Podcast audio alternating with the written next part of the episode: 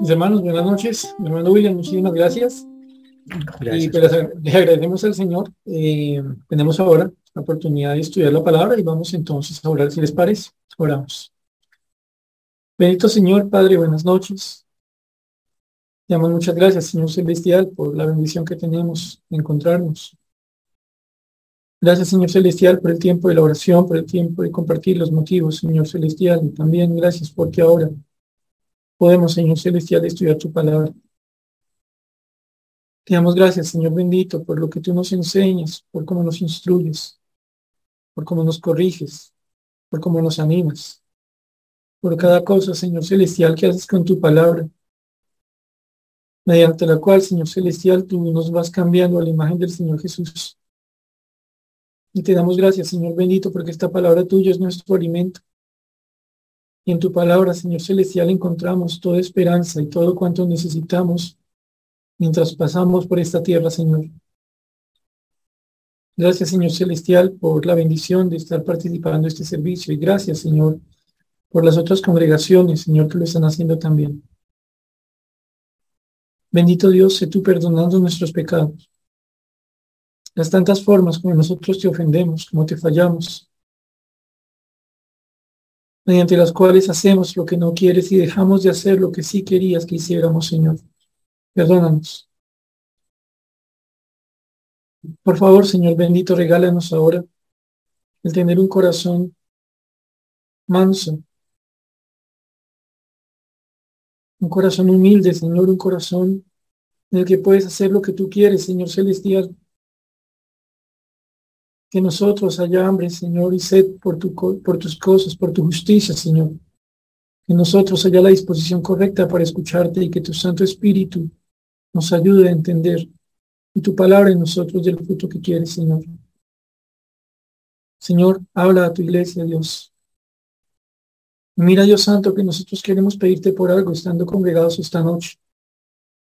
Sabes tú, Padre Celestial, que los días domingos se viene presentando algo, Señor bendito, que sabemos no te agrada. Algunos hermanos han dejado de congregarse. Otros hermanos lo están haciendo con gran intermitencia, Señor. Por tu palabra sabemos, Señor Celestial, que eso no está bien. Y a la vez que agradecemos porque en tu misericordia nosotros podemos congregarse, congregarnos. Te pedimos, Señor Celestial, que ayudes a esta iglesia tuya, Señor. Para que todos y cada uno de aquellos que le integramos, Señor, asumamos nuestra responsabilidad delante tuyo y con los otros hermanos congregándonos, Señor bendito, reuniéndonos, Señor bendito, para cantarte, para confesarte, para adorarte, para aprender de ti, Señor. Guárdanos, Señor bendito, de creernos fuertes, de pensar, Señor bendito, que por el crecimiento que nos has dado durante años ya no necesitamos, Dios Todopoderoso, el compromiso contigo, Señor Celestial. Enamora a ti y enamora a los hermanos. Bendice y corrige tu iglesia en lo que tú consideres necesario. De nuevo te pedimos, Señor, que nos hables. Oramos a ti agradecidos en el nombre del Señor Jesús. Amén. Bien, mis hermanos, pues vamos a continuar con nuestro estudio. Recordarán ustedes ya hace una buena cantidad de miércoles comenzamos eh, nuestra lectura, nuestro estudio con alguna calma de este Deuteronomio capítulo 10, versículos 12 al 22. Ustedes recuerdan cómo la vez pasada el Señor nos puso a pensar un poco sobre la necesidad de aprender a recordar, de aprender a pensar con compasión las necesidades de los otros, recordando que compasión y pesar no son sinónimos. Eh, pesar es ese, ay, pobrecito, qué embarrada, nos vemos después. Compasión es que se le mueven a uno las entrañas ante la necesidad del otro, sea el extranjero, sea la viuda, sea la el huérfano, el necesitado en la congregación y cómo el Señor nos ponía a pensar un poco sobre, sobre este tema. Y para que lo recuerden ustedes con más precisión, quiero pedirles, por favor, que se vayan a Deuteronomio capítulo 10, Deuteronomio capítulo 10, versículos 12 al 22. Repito, Deuteronomio capítulo 10, versículos 12 al 22. Y aquí entre nos, yo pensaba, bueno, con la ayuda del Señor hoy terminamos esta porción. Y no, no es así, mis hermanos. Eh, estudiando este tema el Señor eh, tuvo gran misericordia conmigo y creo la tener con todos los presentes esta noche poniéndonos a pensar en algo más, ¿vale? Así que Deuteronomio 10, versículos 12 al 22, eh, es una porción donde nosotros leemos lo siguiente. Dice así. Ahora pues, Israel, ¿qué pide Jehová tu Dios de ti, sino que temas a Jehová tu Dios, que andes en todos sus caminos y que lo ames y sirvas a Jehová tu Dios con todo tu corazón y con toda tu alma? que guarde los mandamientos de Jehová y sus estatutos que yo te prescribo hoy para que tengas prosperidad. He aquí, de Jehová tu Dios son los cielos y los cielos de los cielos, la tierra y todas las cosas que hay en ella. Solamente de tus padres se agradó Jehová para amarlos y escogió su descendencia después de ellos a vosotros, de entre todos los pueblos como en este día. Circuncidad pues el prepucio vuestro corazón y no endurezcáis más vuestra cerviz. Porque Jehová vuestro Dios es Dios de dioses y Señor de señores. Dios grande, poderoso y temible, que no hace acepción de personas ni toma cohecho. Que hace justicia al huérfano y a la viuda, que ama también al extranjero dándole pan y vestido. Amaréis pues al extranjero, porque extranjeros fuisteis en la tierra de Egipto. A Jehová tu Dios temerás, a Él solo servirás, a Él seguirás y por su nombre jurarás. Él es el objeto de tu alabanza y Él es tu Dios, que ha hecho contigo estas cosas grandes y terribles que tus ojos han visto. Con setenta personas descendieron tus padres de Egipto y ahora Jehová te ha hecho como las estrellas del cielo en multitud. Ustedes recuerdan, mis hermanos, que el Señor nos puso a considerar eh, en la reunión pasada las realidades del huérfano, de la viuda, del extranjero, a partir de lo que nosotros entendemos que significarían estas palabras, estas realidades para un grupo de israelitas a puertas de salir del desierto tras 40 años de estar en él. Unos israelitas que en sí mismos conocerían todos algo era ser extranjero en tierra ajena. Y decíamos nosotros, recuerden, en Egipto nadie estaba de paseo, los israelitas estaban en condición de siervos, de siervos que, que incluso llegarían a ser maltratados cuando ellos van a ser reclamados por su Dios para que vayan a servir a Dios, pues Faraón con los suyos lo que decía es implementar medidas para que sea más gravosa su carga. Ellos eran extranjeros en Egipto y el Dios que da libertad los libera tomándolos para él y los lleva. Y conocemos la historia del desierto.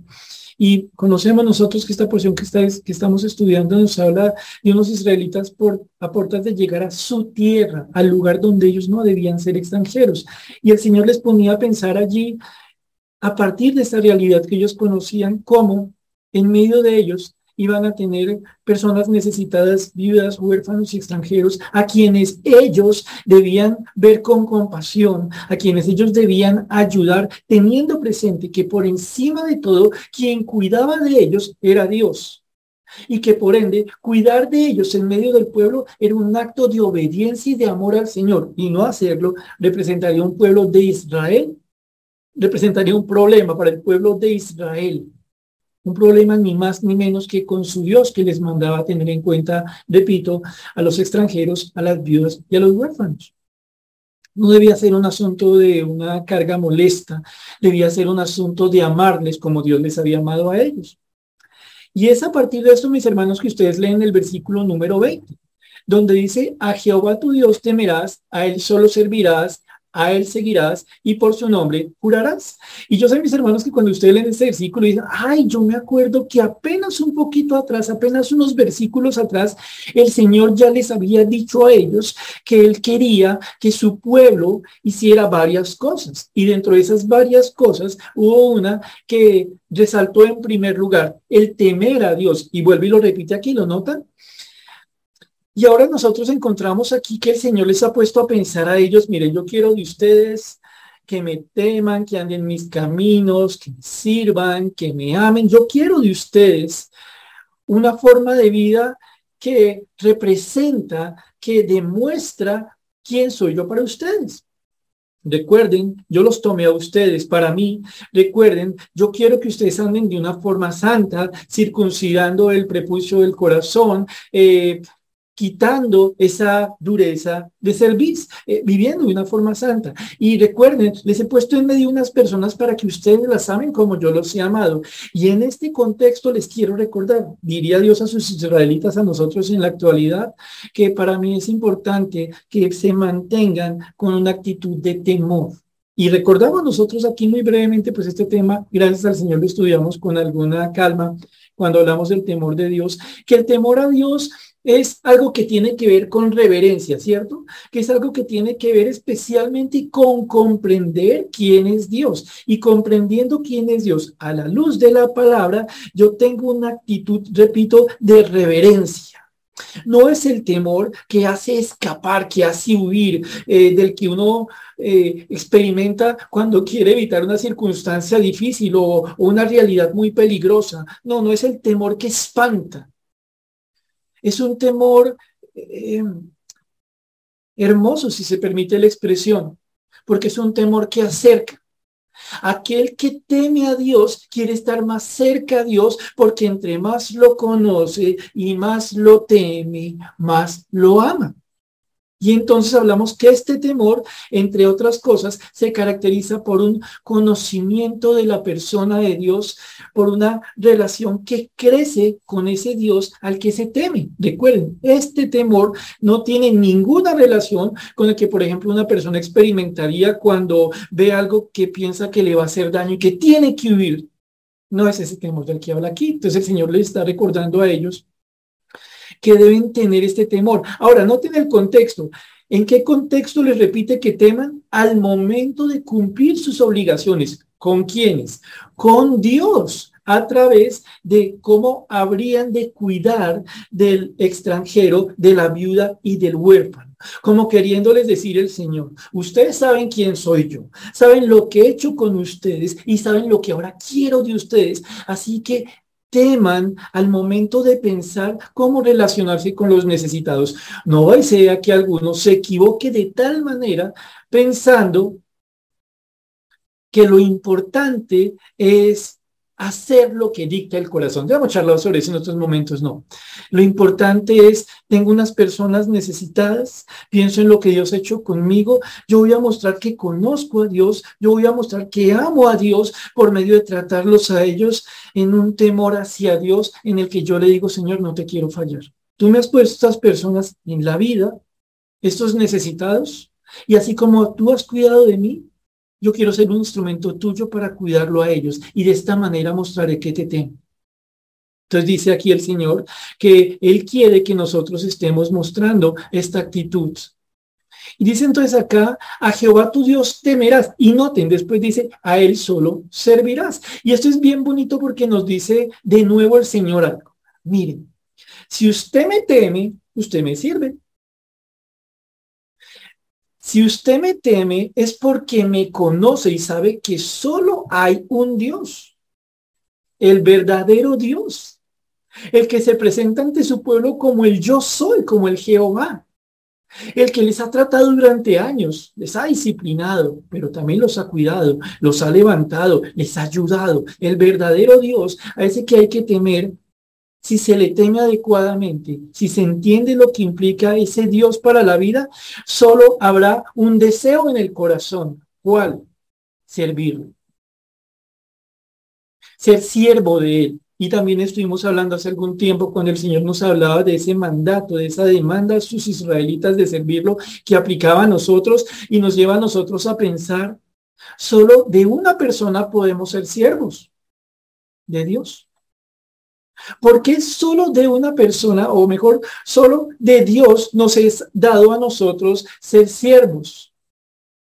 Porque aquí, y esto lo veíamos algún tiempo atrás, el Señor, si se permite, nos anticipa una enseñanza del Señor Jesucristo. Nadie puede servir a dos señores. Solo se puede servir a uno. Alguno aquí pudiera preguntarse, hermano, pero por ejemplo, yo tengo aquí una inquietud porque dice, a él solo servirás. Pero yo entiendo que a la luz de 1 Corintios 13, servir es amar. Y yo estoy llamado a amar a todas las personas, por ejemplo, cuando ejercito los dones, cuando realizo mi labor, aquella para lo que el Señor me puso. Y pues yo estoy llamado a servir a mis hermanos, a mi familia, a mis amigos. Entonces, ¿cómo funciona esto? Pensémoslo de la siguiente forma. Cada vez que usted, mi querido hermano, hace las cosas que tiene que hacer y las hace a la manera de Dios, está siendo un instrumento de bendición para aquellas personas que le rodean, compañeros de trabajo, compañeros de universidad, sus hermanos en la iglesia, las personas con las que vive en la casa. Y de esta manera usted los está sirviendo a ellos, pero no por ellos, no porque ellos sean señores de su vida. Ah, ah. Ellos son consiervos en muchos casos. O personas a las que Dios les manda la bendición de ser amados por medio de un cristiano. Cuando usted sirve en su casa, en su trabajo, en la universidad, en cada lugar que Dios le pone, aunque hay unos bendecidos de carne y hueso, si se me permite la expresión, hay un solo gran Señor que está siendo servido. ¿Por qué? Porque cuando usted sirve a su hijo, cuando usted sirve a su esposa, cuando sirve a su compañero, cuando sirve en la iglesia a manera de ejemplos, si lo hace bien, lo va a hacer a la manera de Dios. ¿Por qué a la manera de Dios? Porque Dios es el Señor. Y cuando nosotros queremos servir a Dios, lo entendemos todos, solamente lo podemos hacer según Dios quiere ser servido. ¿Qué nos enseña Dios en su palabra entre muchísimas otras cosas? Que lo amemos por encima de todo. Y quien quiere amar a Dios por encima de todo, amará a su prójimo como a sí mismo. Quien quiere servir a Dios por encima de todos, porque solo es el Señor, se ocupará de servir a su prójimo de la manera en que Dios le manda. Y por eso este versículo nos dice a nosotros, a Él solo servirás. Esto es muy importante, mis hermanos, cuando usted se pone a considerar la historia de Israel, cuando entran a la tierra prometida, cuando ellos deciden servir a Dios a su manera, eh, no destruyendo los pueblos que Él manda destruir, no en todos los casos, haciendo alianzas, casándose con personas de otros pueblos, de otras religiones, con paganos, cuando ellos deciden hacer las cosas a su manera, renuncian a estar sirviendo a Dios. Y eso traerá gravísimas consecuencias en la historia de Israel, como ustedes muy bien lo saben.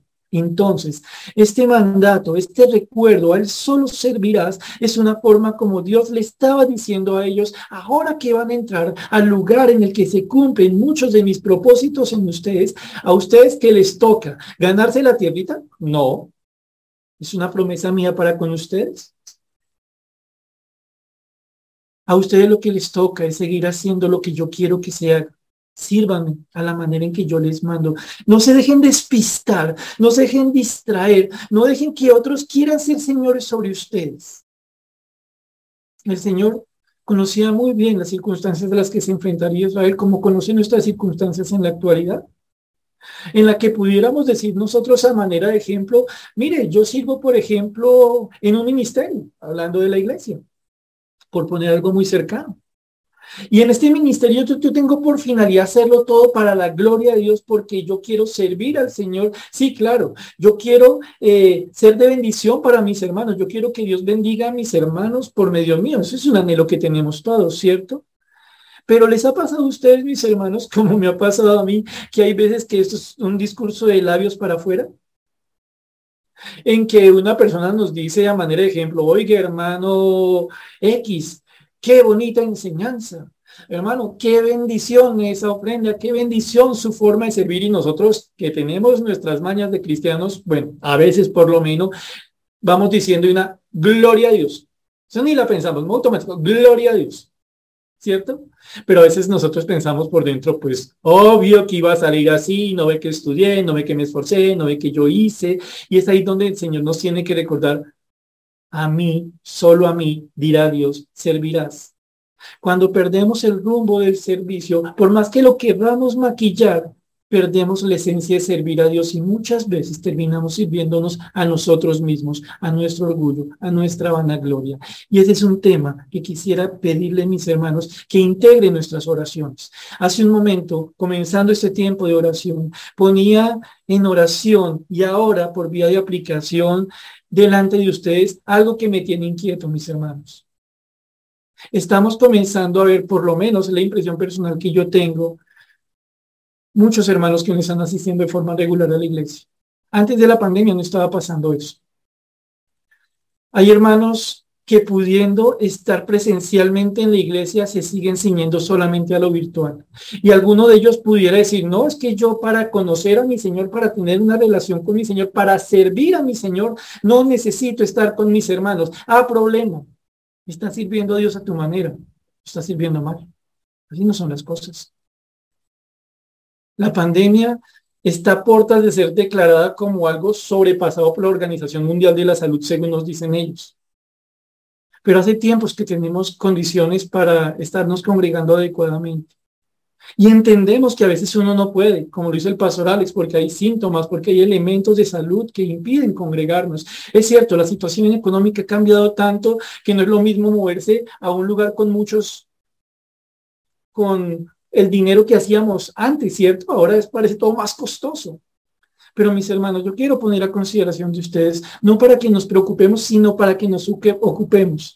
¿Cómo estamos todos y cada uno de los presentes, de los integrantes de la Iglesia Bautista Getsemaní en Castilla, cómo estamos afrontando el congregarnos?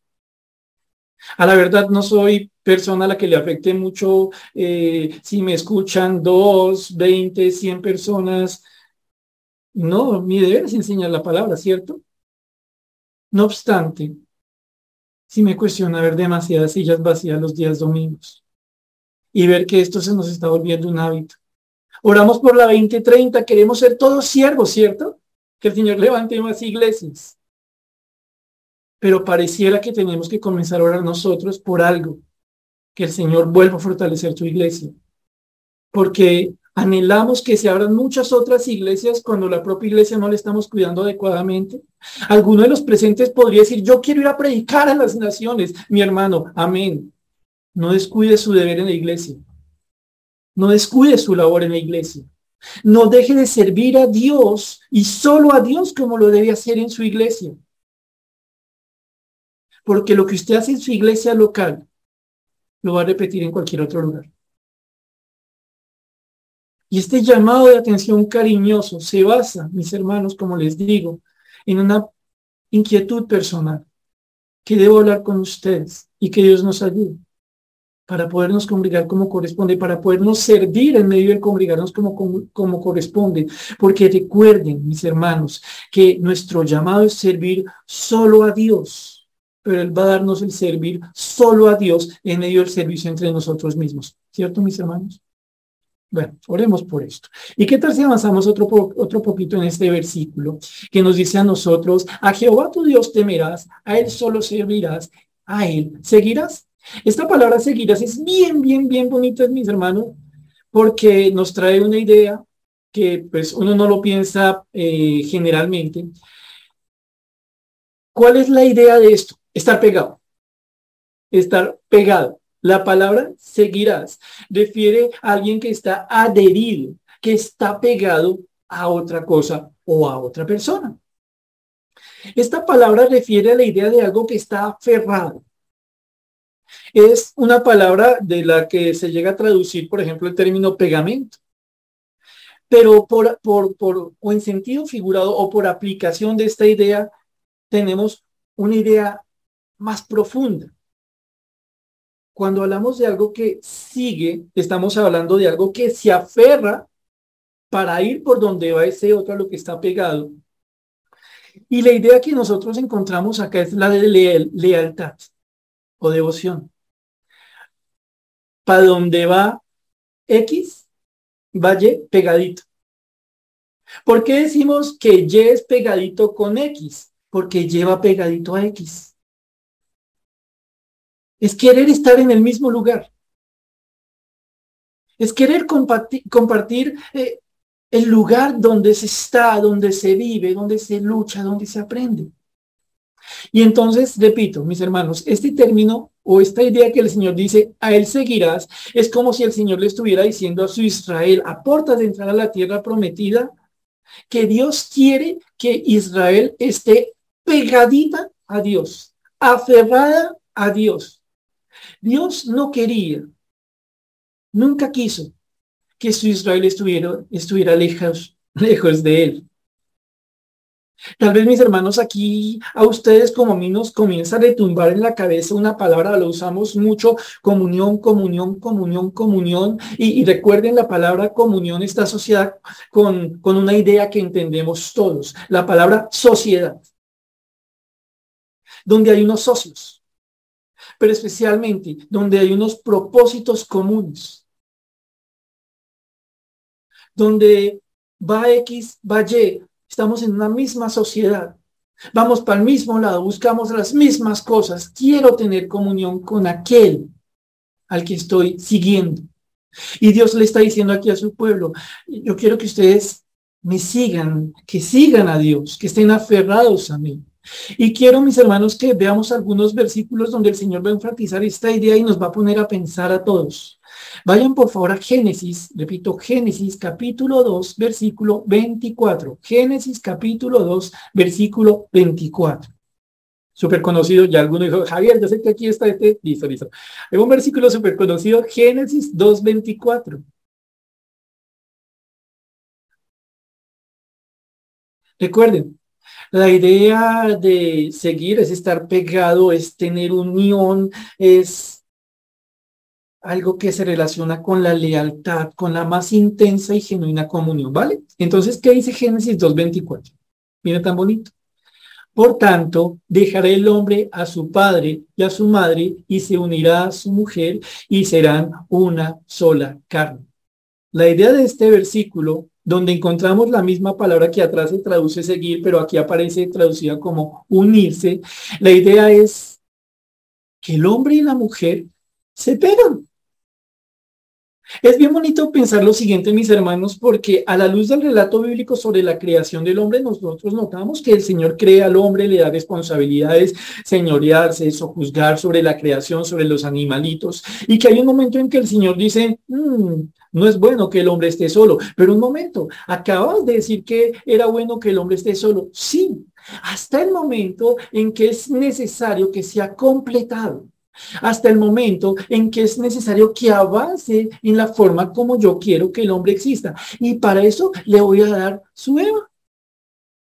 Aquella que cuando esté en su vida se va a hacer con él uno, se van a pegar, se van a adherir.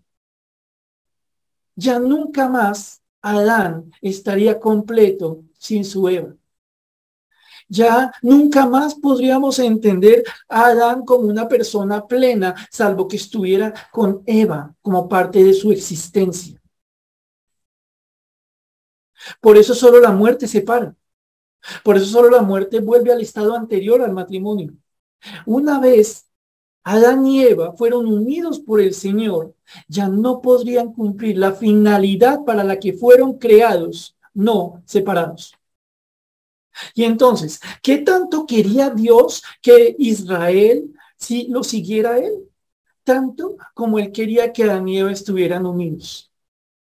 Así de pegaditos. Y entonces uno nos dice, o, uno se pone a pensar aquí, wow, Señor, o sea que para ti esta palabra es importante. Lo es. Debo repetir aquí algo. No tiene sentido, no delante de Dios, un creyente separado del Dios en quien ha creído. No tiene sentido. Aquí, mis hermanos, eh, me lleva el Señor a pensar en algo que mi esposo y yo entendemos, eh, lo compartí, como les decía la otra vez, eh, en las clases que me corresponde por la gracia del Señor con los varones, con los, preadolescentes, pues esta, esta historia se la compartí algunas a los preadolescentes y y mi esposa, que está aquí a mi ladito, se acordará, nosotros tuvimos durante años un acuario, un acuario chiquitico. Creo que le cabían como 40 litros, entonces era ahí como meramente decorativo.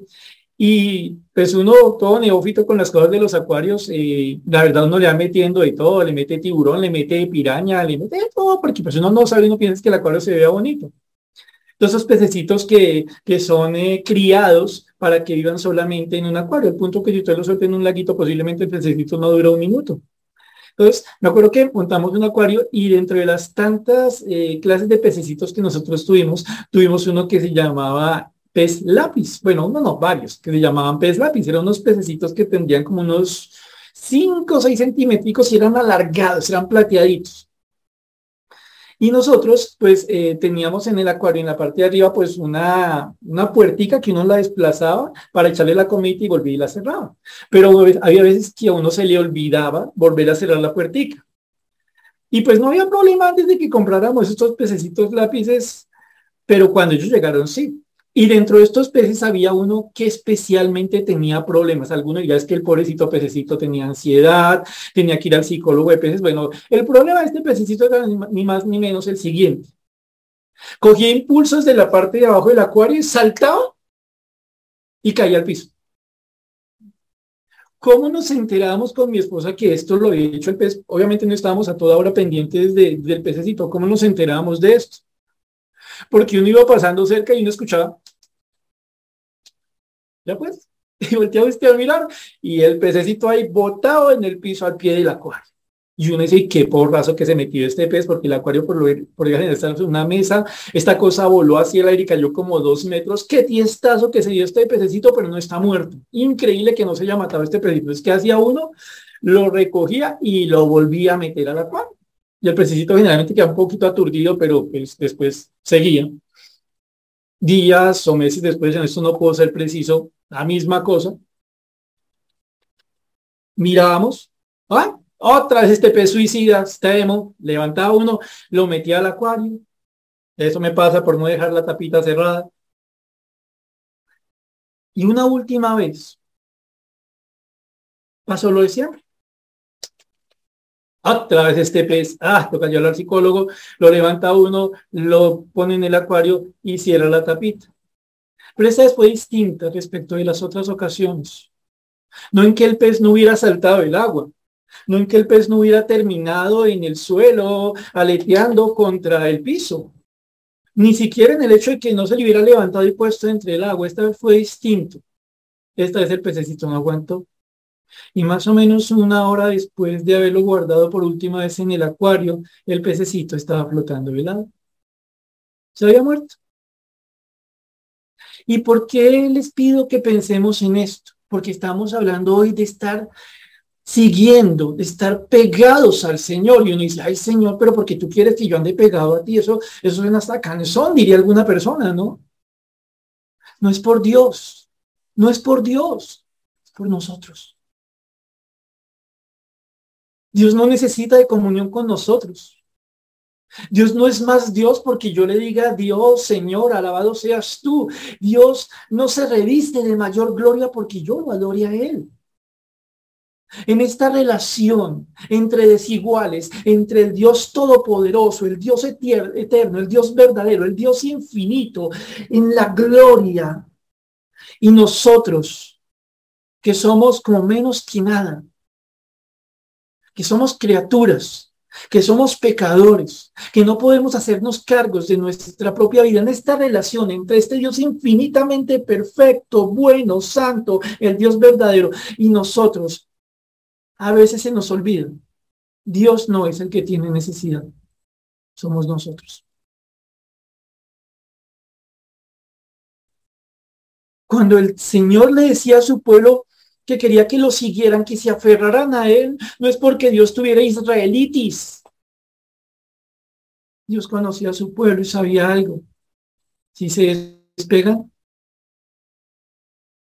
como pececito lápiz que salta de su acuario, como cansado del sabor al agua, como cansado de la humedad, como pececito que se repite adentro, esto no es para mí, yo no necesito del agua, yo quiero vivir a mi manera, yo quiero saltar de aquí y botado en el suelo, sintiendo la asfixia notando que aunque pueda aún mover su aleta, no se mueve hacia ningún lado, no puede nadar, no está en su medio. A veces, como este pececito del que les hablo con final trágico de por medio, a veces nos pasa como a nosotros. A veces Dios tiene que recordarnos a nosotros algo esencial, básico en la vida cristiana. Cualquiera de ustedes, mis hermanos, realizando una labor de discipulado, tal vez lo primero que le diría a una persona en su vida de discipulado es, no se le olvide de escuchar a Dios, leyendo la palabra, no se le olvide de hablarle a Dios orando. ¿Por qué preguntar a tal persona? Porque eso es comunión, porque eso es relación, porque eso es permanecer apegado a Dios. ¿Cierto, mis hermanos, que sería lo primero que enseñaríamos en un discipulado? Que se aferre una persona a Dios, pero a veces, no pocas, nosotros actuamos como olvidando lo importante. Nosotros actuamos como si Dios necesitara de nosotros. Señor, es que pues me toca a mí preparar la clase, sino quién la va a hacer. El Señor pone a hablar ladrillos. No, Señor, yo tengo que hacer esto y aquello por ti, pero ¿cómo está tu relación conmigo? Ay, Señor, ahorita hablamos de eso, yo ahorita no tengo tiempo para orar. Señor, si me pongo a orar ahorita, dime, ¿a qué horas voy, evangelizo, predico, disipulo, animo, exhorto? ¿A qué horas voy y hago producir en la empresa para poder bendecir las empresas, las casas de los trabajadores para la ofrenda? ¿Yo a qué horas voy a ocuparme de esas cosas, de seguirte, de apegarme a ti? Mira, Señor, tú sabes algo. Yo te amo, yo te anhelo, yo te adoro. Y es como si Dios dijera a la distancia, bueno, Señor, pues sí, a la distancia, pero sabes que te amo y sabes que te adoro. Sabes que aunque me siento lejos y a la verdad me porto como estando lejos, tú estás aquí presente en mi corazón. ¿Y saben qué creo que nos dice Dios esta noche? Que reaccionemos. Sí, una vez más, reconociendo que congregarse no siempre es fácil, hermanos. Algunas personas les tocará pensar en las mañanas del domingo otra vez madrugar. Otra vez poner a arreglarme, coordinar las cosas en la casa, salir para la iglesia. Esa iglesia allá en Castilla es pequeñita. Y a veces si no se muere uno del calor de la cocinada, se siente uno descongelado al lado de la puerta. Ay, es que a mí no me gusta cómo enseña este, es que no me gustan los signos de tal época, es que yo puedo hacer lo mismo aquí desde mi casa. Y Dios entiende. ¿Qué debe entender? ¿Hay rebeldía? Porque recuerden mis hermanos que aquel que no hace las cosas a la manera de su Señor y prefiere hacerlas a las propias, a la propia manera, está siempre rebelde. Tal vez mis hermanos, y lo notan ustedes, estoy enfatizando mucho en el deber de congregarnos. Tal vez mis hermanos, respecto a congregarnos, pensamos como el pececito este suicida que les conté. No lo necesito. Mi hermano, primero que todo, sí lo necesita. Y segunda cosa, con todo respeto, debe pensar en usted. Porque Dios a usted lo puso en una congregación con los dones que le ha dado, en tanto sea un genuino creyente, para que sea de bendición y edificación para otros. ¿Cuáles otros? Aquellos que nos tenemos que acostumbrar a ver y soportar. Sí, como muchos me ven y me soportan a mí. Es aquí, mis hermanos, donde nosotros entonces consideramos algo. Es necesario seguir a Dios, es necesario aferrarnos a Dios, es necesario vivir a la manera de Dios como pegaditos a Él, sabiendo que en esta relación con Él el Señor ha puesto unas circunstancias y personas en medio de las cuales demostramos que estamos aferrados a Él. Pero ¿qué pasa? Cuando nosotros consideramos que no es importante estar siguiendo o aferrados a Dios, ¿tiene alguna consecuencia hacer las cosas no a la manera de Dios, sino a mi manera? Bueno, ¿qué nos dice Jeremías capítulo 13, versículos 1 al 11? Vaya por favor a Jeremías capítulo 13, versículos 1 al 11. Aquí ustedes van a encontrar un énfasis de el Señor respecto de lo que él quería de su pueblo y un doloroso contraste marcado por el hecho de cómo Dios, o mejor, cómo el pueblo respondió a su Dios. En Jeremías capítulo 13, versículos 1 al 11, nosotros ya tenemos una nación dividida. Tenemos en este caso una Judá a puertas de ser llevada a la cautividad. Tenemos una nación que se creería mucho, muy grande, porque es que aquí en Jerusalén tenemos el templo, Oh, qué orgullo tener el templo, qué duros somos los de Judá que tenemos por capital Jerusalén. Mm. Pero habían descuidado completamente lo importante. Lo que conocemos por la historia es que Judá, entre otros muchos pecados, estaba metido en problemas de idolatría. Sí, con Dios a mi manera. No se habían vuelto ateos respecto a Jehová. No, no, no, no, no. Pero según su forma de entender las cosas, según su manera de hacer las cosas a su manera, según su forma de vivir a la distancia su relación con Dios, había lugar, entre otras cosas, para la idolatría. Y entonces miren esta este pasaje, esta enseñanza que el Señor le hace a Jeremías y que serviría para hacer reflexionar a Judá. Dice entonces Jeremías capítulo 13 versículos 1 al 11. Así me dijo Jehová, ve y cómprate un cinto de lino y ciñelo sobre tus lomos y no lo metas en agua. Y compré el cinto conforme a la palabra de Jehová y lo puse sobre mis lomos.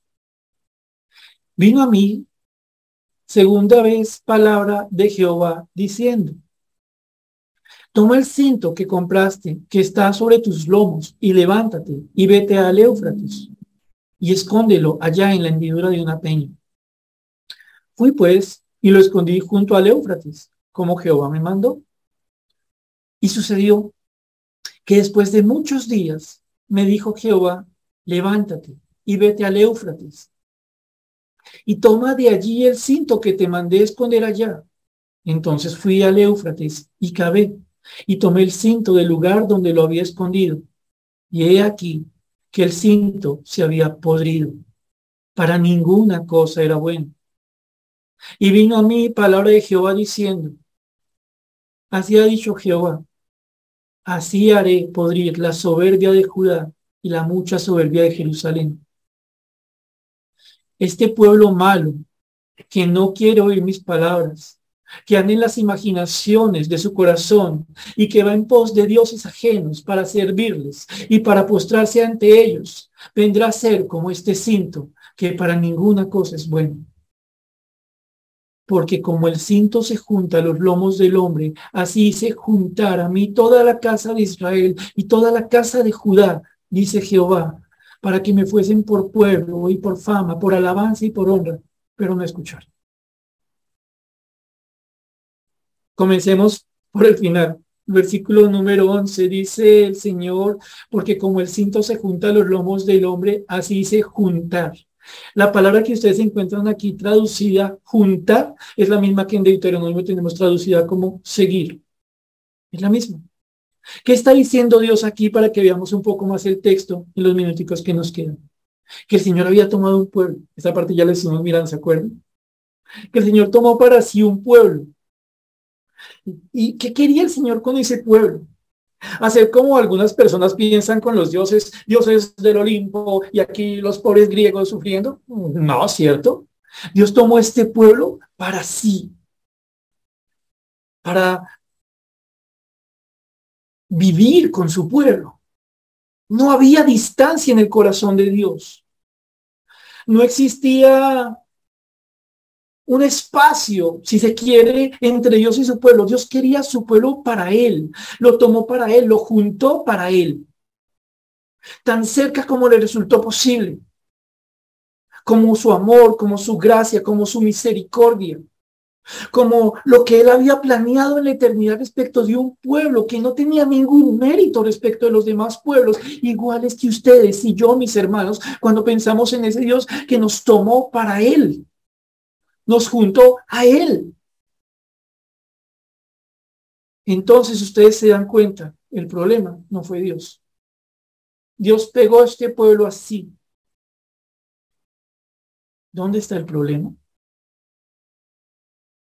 Cuando ustedes ven aquí a Jeremías, un profeta que tiene un largo ministerio durante más o menos el reinado de cinco reyes en Judá, algunos dicen que entre 40 y 50 años siendo profeta, que anunciaba que venía Babilonia, que venía Babilonia, que, que no había paz, que los falsos maestros, que los falsos profetas decían paz, paz y no hay paz, que el pueblo se había vuelto contra su Dios. Este profeta tenía que batallar diciéndole a, este, a esta Judá que reaccionaran que se dieran cuenta que delante de Dios no se vive de nombre.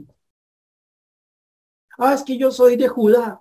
Ah, es que yo soy israelita genéticamente hablando. Ah, es que donde yo iba allá laito tengo el templo. No se vive de eso con Dios. Dios no les decía a ellos nada distinto que permanecieran apegados a Él. Por eso ustedes ven, de tomando algunas cositas de esta porción de Jeremías 13, versículos 1 en adelante, que el Señor le dice a Jeremías, mire Jeremías, va y se me compra un cinto, como una fajita. Y se lo señala los lomos. Recuerden que los lomos está hablando de la cintura. Y aquí la idea es más o menos lo que harían los sacerdotes. Recuerdan que Jeremías es sacerdote y profeta. Entonces, lo que hacían los sacerdotes para ceñirse eh, la túnica. Entonces, amarse lo que le quede bien pegadito. Cosa que dice no puedo meter el dedo bien pegadito el cinto a usted. Entonces Jeremías va ustedes van a ver aquí constantemente la obediencia de este hombre. Este hombre se está pegado a Dios completamente. No hay un espacio entre la voluntad de Dios y su voluntad. Él ha sometido, él se ha pegado a la voluntad de Dios. Por eso hace lo que Dios le manda. Él va y, y, Dios le ha dicho, oiga, no lo vaya a meter al agua. ¿Por qué no lo va a meter al agua? Porque ahí se le daña. Cuando Dios tomó a Israel para sí, lo hizo con el, el mejor y mayor de todos los deseos, bendecirlos, prosperarlos. ¿Se acuerdan lo que estamos estudiando en Deuteronomio? Ese era el deseo de Dios. Nada de parte de Dios ha sido hecho contra Israel para dañarlo en maldad. Cuando Dios ha tenido que disciplinar a Israel, siempre lo ha hecho como una forma de ayudar a Israel, igual que lo hace con nosotros, ¿cierto? Entonces él va y compra su, su, su, su cinto, se lo pone, y entonces el versículo 3, por segunda vez Dios le habla a Jeremías, wow, esto suena mucho a comunión, ¿se dan cuenta? ¿Se dan cuenta? Alguien que está muy apegado a Dios, escucha a Dios, se obedece a Dios constantemente.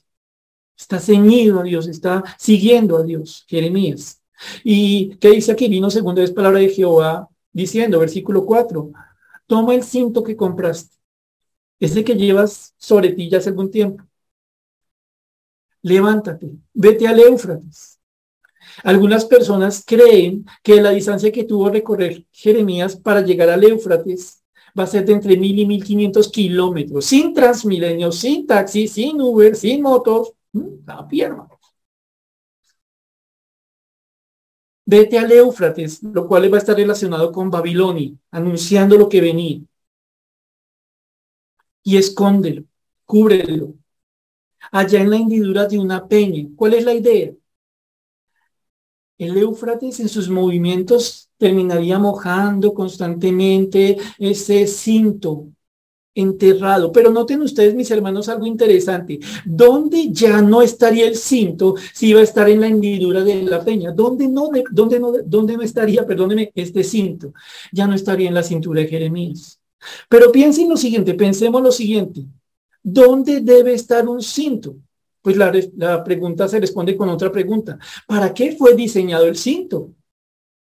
Para ceñir en la cintura. Cuando este cinto fue puesto en este lugar, en esta hendidura de una peña, ustedes notan inmediatamente algo.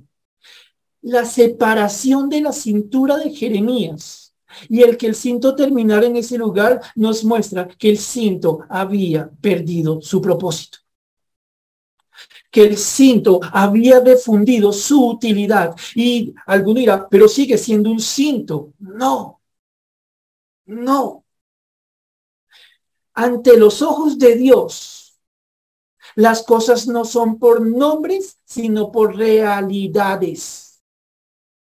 El cinto es cinto cuando ciñe. El cristiano es cristiano cuando está pegado a su Cristo. El israelita es israelita cuando obedece a su Señor y le muestra a las demás naciones que él se debe a un Dios, al Dios verdadero, al Dios que da libertad y enseña a vivirla. No se vive de nombre. Ustedes conocen esto mejor que yo. Ningún israelita podría ir delante del Señor al momento de ser juzgado para condenación diciendo, no me puedes condenar, soy israelita de cuna. No, ¿qué debe hacer un israelita? Aceptar a Jesucristo como su Mesías. Eso hace un israelita. Quien no hace esto, aunque se llame israelita, no entiende nada. Vemos entonces aquí un cinto. No cumple su finalidad. Está en un lugar distante, afectado constantemente. Si hubiera estado en el lomo de Jeremías, no hubiera pasado esto. Pero el Señor aquí está haciendo una ilustración para hacerle entender a Israel, hacerle entender a su profeta Jeremías qué estaba pasando en ese momento. El cinto fue un cinto y cumplió su finalidad hasta el momento en que se separó y pasó a ser algo distinto. Si se me permite, tomando la ilustración del pez, ese pececito que se terminó suicidando, terminó muerto por estar intentando hacer algo para lo cual no fue diseñado, que no cumplía con su propósito. Usted no es pájaro, pez. Usted no es anfibio, pez. Usted no está para estar volando fuera de su acuario.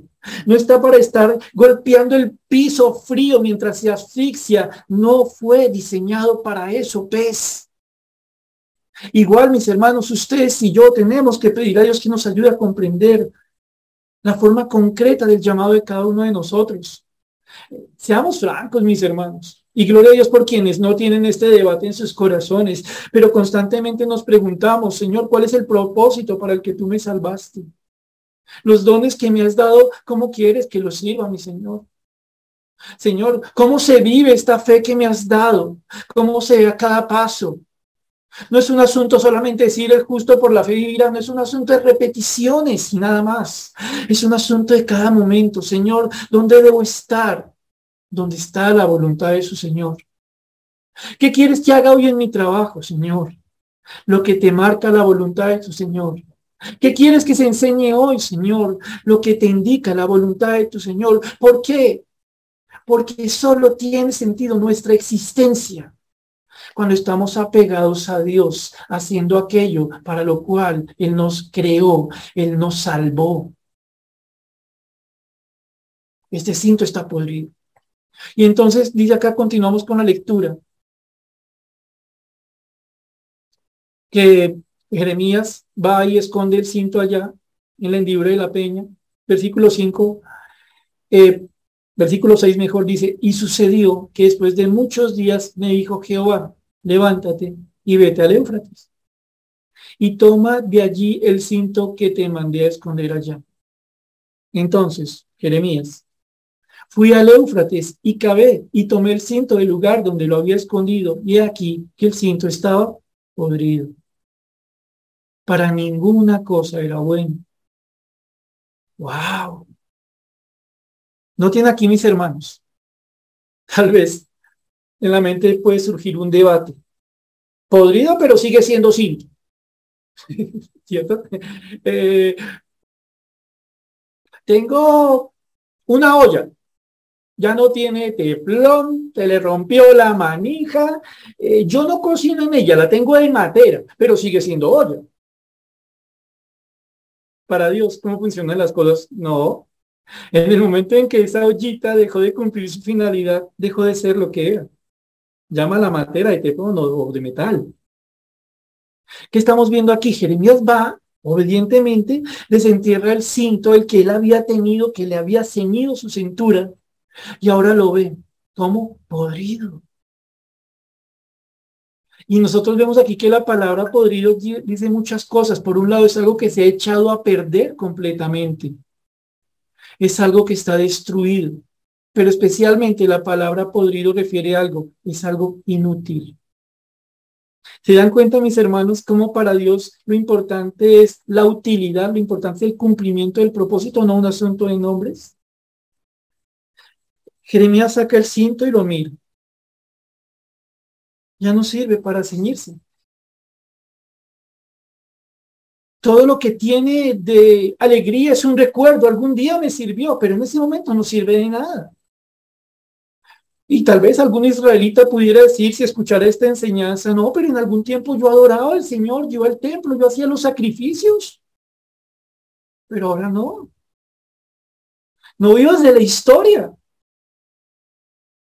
¿Cuál es tu realidad, israelita? El cinto se pudrió. ¿Por qué se pudrió? Se alejó de donde debía estar pegado se sometió a unas condiciones que no debía soportar, porque si hubiera estado en el lomo de Jeremías no le hubiera pasado esto. Pero el Señor dice, se pudrió y dice muy claramente, para que no haya lugar a interpretaciones, para ninguna cosa era bueno. no tiene la capacidad de lograr aquello que hubiera logrado si hubiera permanecido en su lugar. Y entonces alguno dice acá, ay, qué tristeza, esta es una enseñanza para la ropa. Pues obvio que no, ¿cierto? Y entonces el Señor viene y hace una aplicación directa de lo que está enseñando. Versículo 8.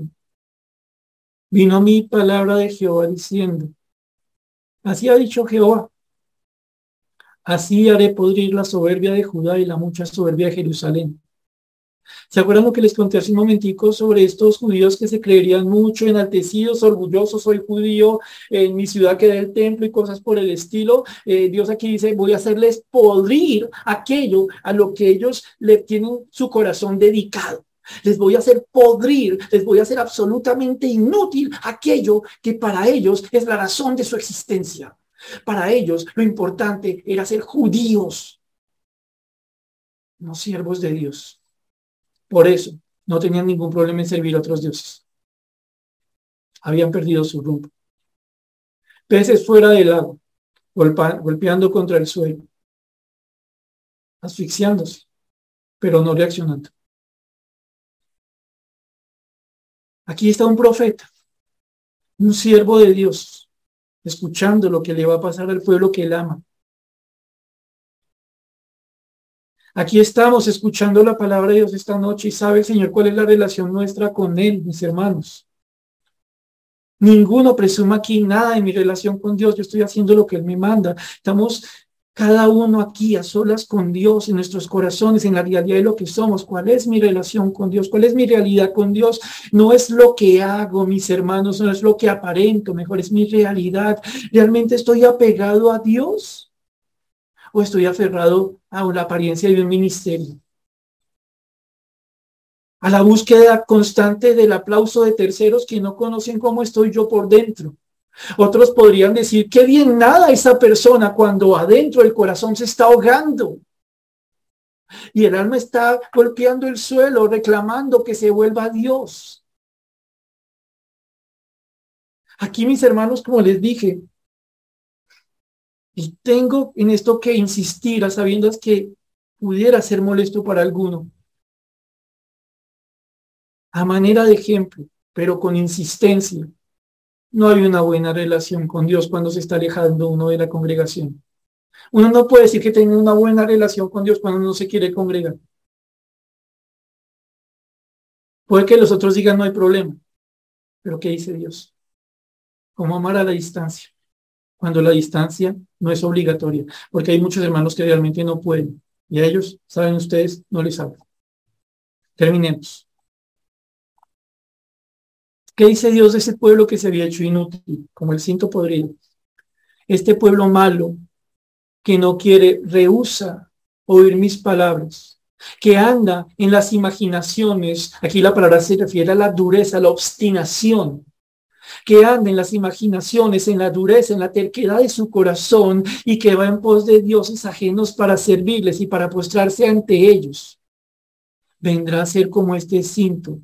Para ninguna cosa es bueno. ¿Qué esperaría a este pueblo? Cautividad en Babilonia. Pero Dios les advirtió. Terminamos porque como el cinto se junta a los lomos del hombre, así hice juntar a mí toda la casa de Israel y toda la casa de Judá. Yo hice lo que me tocaba, nos dice el Señor. Para que me fuesen por pueblo, por fama, por alabanza y por honra, honra. Pero no escucharon. Esa es la historia, mis hermanos, de un cinto rebelde. Esa es la historia de un suicida. Esta es, la, esta es la historia de un israelita rebelde. Esta es la historia de un cristiano que quiere hacer las cosas a su manera, apartándose, no aferrándose a Dios y su voluntad, sino cuando quiere, en lo que quiere.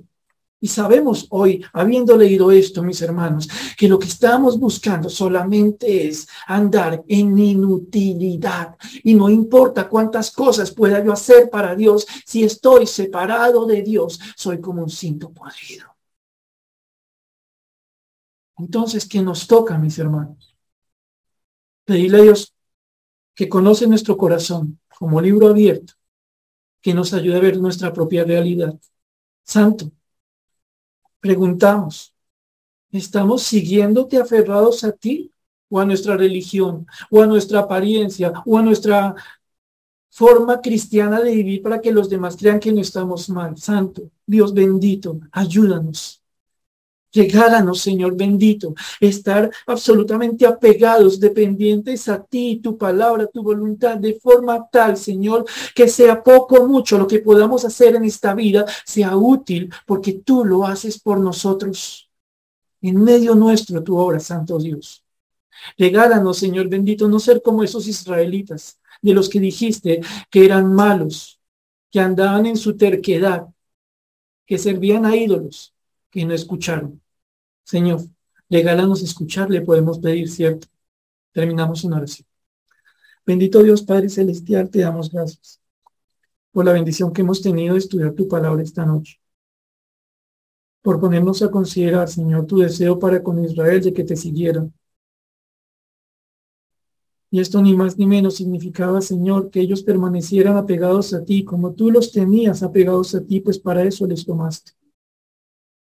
Hoy nos pones a considerar, Señor bendito, como la historia, Señor celestial de Israel, de Judá, es una historia triste. La historia de unos, Señor, orgullosos, tercos, que no querían confiar en ti, sino en sí mismos y la manera como hacían las cosas, tu voluntad Sería algo que ellos aceptarían si les gustaba, si no solamente lo olvidarían. A pesar, Señor bendito, de todas las veces que les llamaste la atención, ellos fueron como ese pececito que se me murió. Terminaron en un lugar que no querrían. Ahí cautivos, Señor celestial, en Babilonia. Señor bendito, tú sabes si a nosotros nos está pasando algo parecido. Tú conoces, Dios Todopoderoso, si nosotros estamos apartándonos de ti, pero decimos que no es cierto. Si nosotros estamos haciendo las cosas a nuestra manera, como quien se despega de tu voluntad, y en vez de escuchar tu exhortación y en vez de reaccionar, somos tercos, duros de corazón. Señor, te pedimos ayuda para poder estar en ti, apegados a ti, dependiendo de ti. Necesitamos conocerte más en tu palabra y poderlo obedecer. Señor, regálanos el permanecer en ti, por amor a tu nombre, para gloria tuya, en cumplimiento de tu propósito para cada uno de nosotros. Oramos a ti agradecidos en el santo nombre de nuestro Señor Jesús. Amén.